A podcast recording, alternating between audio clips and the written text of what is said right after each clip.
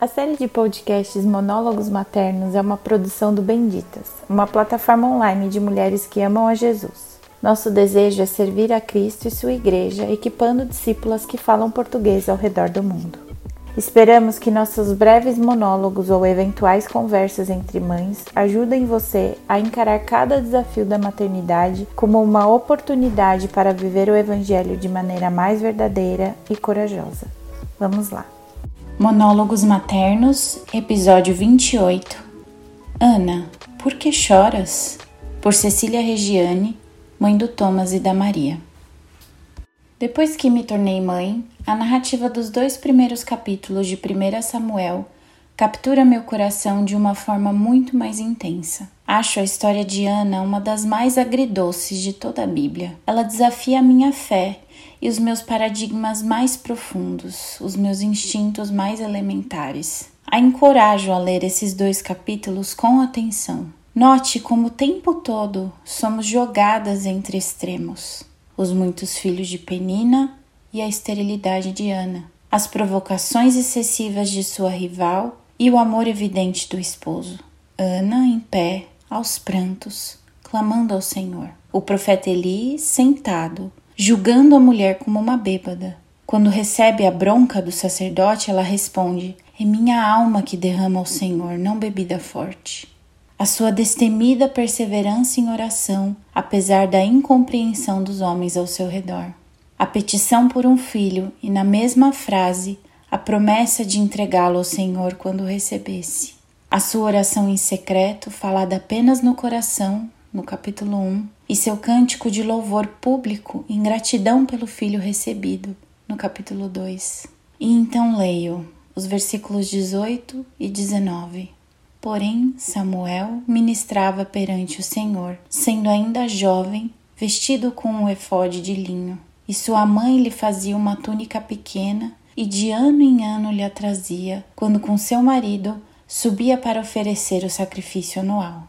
A imagino em casa, pensando no filho, por ele orando, e com amor costurando cada parte de sua pequena túnica com a qual ele servia a Deus. Sem dúvidas, um trabalho de saudades, de carinho, de se fazer presente, mesmo quando estava longe. Imagino a grávida de outros filhos que o Senhor concedeu posteriormente e ainda cozendo anualmente a roupa do primogênito.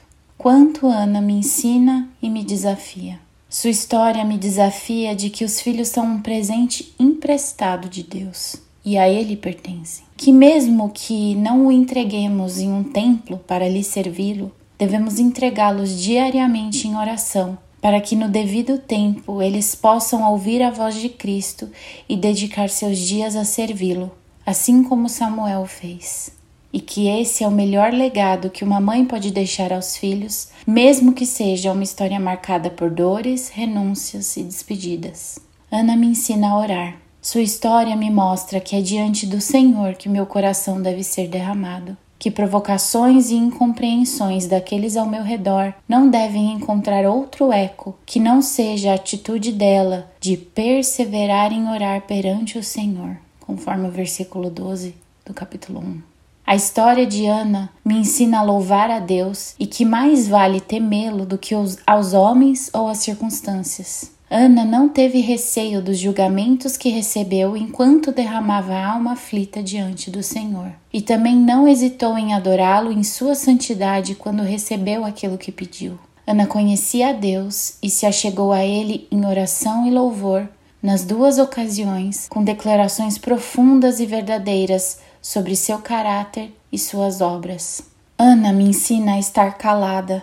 A rival a provoca, o marido não a compreende, mas ela nada responde. Se levanta e vai ao templo para orar. E mesmo quando recebe o que tanto desejava e pedia, ainda assim não se vangloria. Ela ora: Não multipliqueis palavras de altivez, nem saiam coisas arrogantes da vossa boca, porque o Senhor é o Deus de conhecimento, e por ele são as obras pesadas na balança. 1 Samuel 2:3. Eu certamente não desejo a história de Ana, mas desejo seu coração, sua fé. Eu certamente não desejo entregar meu filho tão jovem e viver longe dele, mas desejo que sirva ao Senhor como Samuel fez. Eu não quero pagar o preço que Ana pagou em suas aflições, mas quero experimentar a comunhão, o consolo e o conhecimento de Deus que ela experimentou em meio a essas lutas.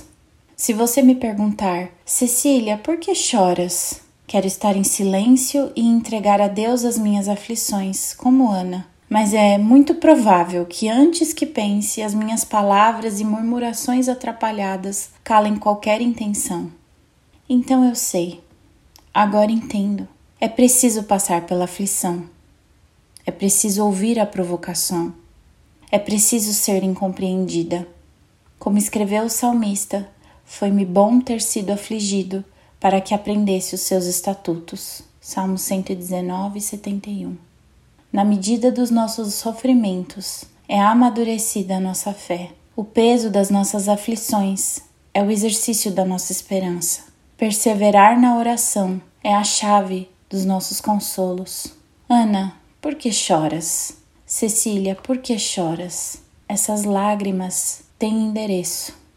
Por isso não desanimamos Embora exteriormente estejamos a desgastar-nos, interiormente estamos sendo renovados dia após dia, pois os nossos sofrimentos leves e momentâneos estão produzindo para nós uma glória eterna que pesa mais do que todos eles. Assim, fixamos os olhos não naquilo que se vê, mas no que não se vê, pois o que se vê é transitório, mas o que não se vê é eterno. 2 Coríntios 4, de 16 a 18.